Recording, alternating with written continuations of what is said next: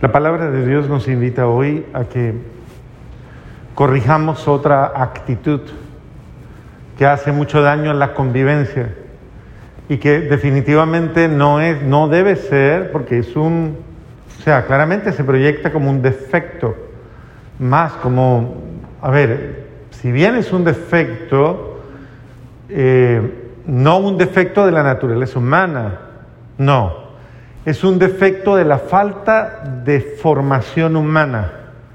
Porque Dios hizo al hombre perfecto, pero le dio la capacidad de crecer y de madurar, de ir madurando poco a poco y de ir superando realidades, de ir aprendiendo a ser mejor todos los días. Y estamos llamados a ser mejores todos los días. Es casi podríamos decir algo imperioso, es importante. Todos tenemos la expectativa de que las personas que nos rodean pues vayan creciendo, vayan aprendiendo y que aprendan de la vida, aprendan hasta de sus errores, aprendan de los momentos difíciles, aprendan. El aprendizaje es importante. Y el Señor lo dice, ningún discípulo es más que su maestro. Algún día lo va a igualar. Eh, y eh, de pronto hasta lo superará. Pero es importante que todos y cada uno de nosotros tengamos la conciencia de que yo estoy llamado a ser mejor y que yo puedo ser mejor y que yo debo ser mejor. Las cosas no son mejores simplemente porque yo no soy mejor. Hay gente que exige y demanda demasiado de los demás, exige y demanda de la vida de otros, pero no se inmuta a hacer su cambio personal, no se involucra no, es claro, es mucho más fácil exigir, demandar, pedir. Eh, eso es mucho más fácil. Pero hacer yo mi cambio, hacer yo el ejercicio, hacer yo, eso es incómodo, eso es molesto. Y pues mejor es molestarle la vida a los otros, ¿no? Entonces, la palabra de Dios hoy nos lleva precisamente a que nosotros maduremos y a que nosotros rectifiquemos los errores que estamos cometiendo en nuestra forma de convivencia. Eh, y que muchos de ellos tienen que ver con una falta de prudencia, prudencia en el hablar, prudencia en el decir, prudencia en el pensar, en el juzgar, en el expresar, o sea, prudencia. ¿Por qué? Porque pues, uno debe partir primero que todo del respeto a la dignidad del otro, del amor a la otra persona, de la consideración de la otra persona, de la valoración que hace de la otra persona. Uno no se puede ir llevando simplemente por juicios a priori o por eh, suposiciones o por malos sentimientos o porque me parece o porque simplemente yo lo creo. No, toda persona tiene derecho a ser escuchada a hablar con ella, a valorarla, a tratarla. Es importante que todos tengamos la costumbre de aprender a preguntarnos mutuamente si alguien no está bien, porque se le nota que no está bien. Es un ejercicio normal, eso brota en la cara. Uno se da cuenta, la gente se da cuenta cuando usted está bien o no está bien. No vaya a mirar para el lado ahora porque nadie, no quiero que nadie se sienta invadido. Pero a usted se le nota. A usted se le nota si salió de mal genio de la casa hoy. Se le nota si cuando le dijeron vamos a misa le gustó la idea o le molestó. A eso se nota. Se nota si absolutamente en todo, en, la convivencia, las expresiones que usted hace, lo que usted dice, usted revela lo que es, porque inmediatamente usted reacciona y de alguna forma usted proyecta lo que hay en usted. Eh, dice la palabra de Dios hoy, en la primera lectura, que al agitar el cernidor aparecen las basuras. Es bien simpática esa expresión, ¿no? Porque es una forma como de decir, eh, el, cuando una persona como que entra en interacción, cuando una persona como que, sí, eh, vive un momento difícil, un momento complejo, un momento eh, sencillamente que le confronta, lo malo es que esos momentos se van volviendo cada vez más simples, ¿no? Tan fácil como, como sacar un carro de un parqueo, por ejemplo. A veces se vuelve complicadísimo. Se vuelve una pelea. O sencillamente hacer una línea en un almacén o hacer una línea para algo. Eso se vuelve complicadísimo. Ir a hablar con alguien. Bueno, y muchas de estas cosas, el mismo hecho, conducir, y muchas de estas cosas hacen que, que, cada vez como que esa persona esté puesta a prueba, a prueba. Y que sepa revelar si tiene capacidad de resistencia, capacidad de, de pues como de aceptación, de tener paciencia, de tener humildad, de capacidad para poder ceder a las realidades de los demás. O si al contrario, esa persona es demasiado, demasiado eh, irascible o demasiado eh, tal vez volátil y no, y no, no tiene equilibrio y se, se destabiliza y explota y dice cosas y hace cosas. A ver, ¿qué es lo grave de todo esto? Lo más grave de todo esto cuando, cuando esto se da en un contexto de vida familiar. Y regularmente esto se da en el ambiente de la familia todos los días. Es en la familia donde lastimosamente nosotros nos tomamos la atribución, nos tomamos el derecho, nos tomamos casi podríamos decir el atrevimiento de hacer, decir, pensar, expresar ciertas cosas que hacen mucho daño a la familia, hieren mucho, maltratan mucho y son expresiones muchas veces de despropósitos, actitudes descalificadoras, son palabras que salen de mi boca, a veces enjuiciadoras, a veces burlonas. Uno de los lugares donde más se le hace bullying a un ser humano es en la familia. Son los de su propia, los suyos mismos. Y de hecho hay mucha gente que vive pendiente, que irán a decir, no los de afuera, sino los de mi casa. ¿Qué estarán pensando de mí? Hay mucha gente que hasta se aleja de las reuniones familiares, se aleja porque siente, lo presiente, lo sabe. A mí no me quieren en esa casa, a mí no me quieren en esa familia, yo no les caigo bien. Bueno, puede que te hayas equivocado, puede que tengas algún, incluso alguna, algún mal momento, todos lo tenemos, pero ese ambiente eh, se va convirtiendo en una expresión de lo que abunda, tristemente, en los corazones de los que ahí viven. Usted cuando llega a su casa, ¿qué dice? ¿Se puede respirar? ¿En su casa se puede respirar? ¿O el ambiente está pesado? ¿Ah? Porque muchas veces en la vida familiar esto se va volviendo una bomba de tiempo.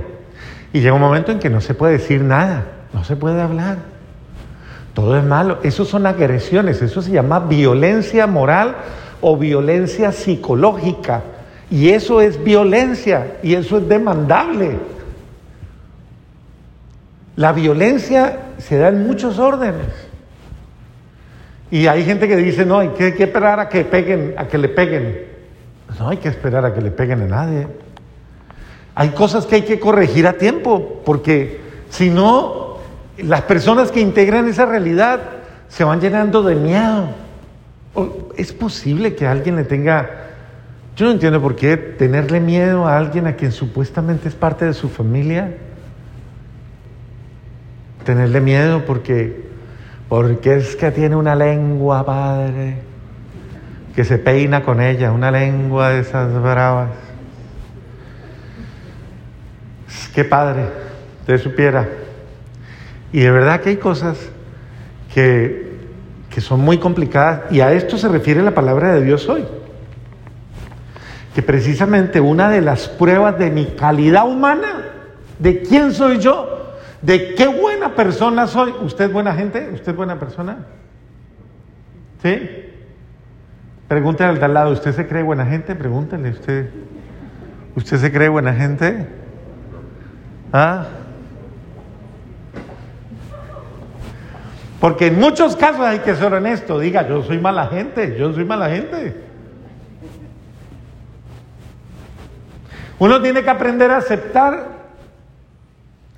que muchas veces uno tristemente se acostumbra a tener sentimientos no muy agradables de los demás. Sentimientos como, como de aversión, rechazo, fastidio, molestia. No me gusta, no me cae bien. Y ese tipo de expresiones la escuchan los niños. Claro que yo sé que allá en su casa no se escucha nada de eso, bendito sea Dios. Pero los niños viven expuestos a eso y escuchan. Si yo le preguntara a los niños, ¿quién le cae mal a su papá? Ellos no me van a decir nada. Pero en las otras casas de pronto sí, de pronto, ¿no? ¿A quién no le contesta su mamá? Tampoco me van a decir eso. ¿Con quién tiene conflictos frecuentemente un miembro de la familia con su hermano, su hermana. Ok, eso pone a prueba nuestra capacidad de ser buenos, de mejorar. No es posible que yo no pueda solucionar un conflicto con un hermano, una hermana, un familiar. Hay gente que tiene problemas con familiares y llevan años, años. Y dicen expresiones feas. Usted murió tal día para mí mi hermano, mi hermana murió para mí, nunca más. Oiga, eso es fuerte, es duro. Y una de las cosas que dice claramente la palabra de Dios hoy es eso, o sea, si usted cree que usted tiene ese tipo de cosas, usted es, usted es bueno, usted es buena. Un árbol bueno da frutos qué? ¿Usted es bueno? ¿Da frutos buenos? ¿Eso qué quiere decir? Si yo me creo bueno, si yo me creo buena, yo debo tomar decisiones acordes a ello, decisiones de amor, decisiones de resolver un conflicto, de no cargar un odio ahí, un resentimiento, de no cargar una rabia o un malestar con alguien. La palabra de Dios se vuelve incómoda y discúlpenme si alguien se llega a sentir incómodo. La palabra de Dios se incomoda, desacomoda, molesta porque nos está, está moviendo la criba, está precisamente moviendo a ver qué hay. Y por eso tiene que hacer que nuestra conciencia en algún momento reaccione, porque tú no puedes vivir así, tú no debes vivir así. Si tienes algo malo, dice el apóstol Pablo en la segunda lectura, llévalo a Cristo, todo eso corruptible, todo eso malo, todo esa Llévaselo a Cristo y Cristo lo transformará.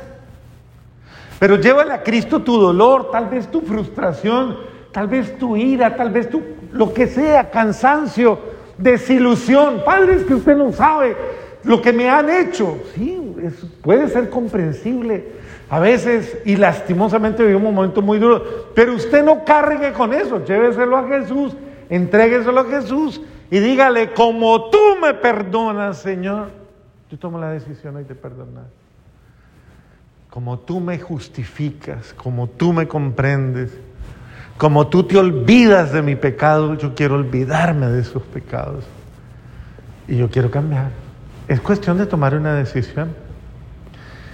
Y la palabra de Dios hoy es muy clara, ¿no? Cuide cómo habla usted, qué dice usted, cómo habla usted. ¿Cómo hablamos de, los nuestros, de los que decimos que... ¿Cómo hablamos de los de la casa? ¿Cómo habla Alberto de Mabel? Muy bien. ¿Cómo habla Mabel de Alberto? Más o menos. Puede mejorar.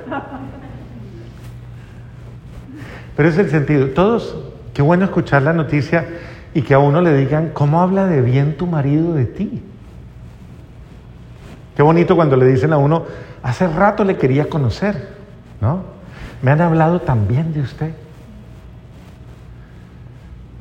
No cuando le dicen a uno, ah, usted es una de tal, ah, ya me lo imaginaba, sí. Claro, me han hablado mucho de usted. Entonces, cada uno de nosotros está llamado a, admirar al otro, a, cambiar y a decir, a expresar cosas verdaderamente buenas. Y dice el Señor, eh, si tú no cambias y tú no tienes actitudes buenas, tú eres un ciego que guía a otros ciegos, porque una de las principales actitudes de la vida es el ejemplo el ejemplo. Usted debe aprender a dar ejemplo de buenas actitudes. Hágalo con el ejemplo. Con el ejemplo enseña a perdonar. Con el ejemplo enseña a ser humilde. Con el ejemplo enseña a ser paciente, a ser compasivo, comprensivo, misericordioso. Y todas esas hermosas virtudes, hágalo con el ejemplo. Y no, no busque porque es que uno, uno a veces se cree muy bueno, ¿sí o no? Uno a veces se cree, uno cree porque es fácil mirar para afuera, uno se cree muy bueno. Entonces la palabra le dice hoy a uno, vea, sea sensata, sea sensato. Nunca ande, nunca ande mirando las debilidades y los defectos de los demás. Mire primero con humildad en qué falla usted y corríjalo. Ese es el ejemplo, corríjalo. Ahora, esto no evita la corrección fraterna, no evita el que, el que yo pueda en un momento determinado eh, ayudar a alguien y corregirlo.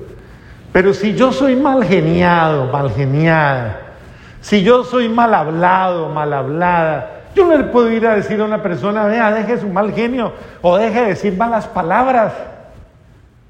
No, pero es que usted mismo lo hace.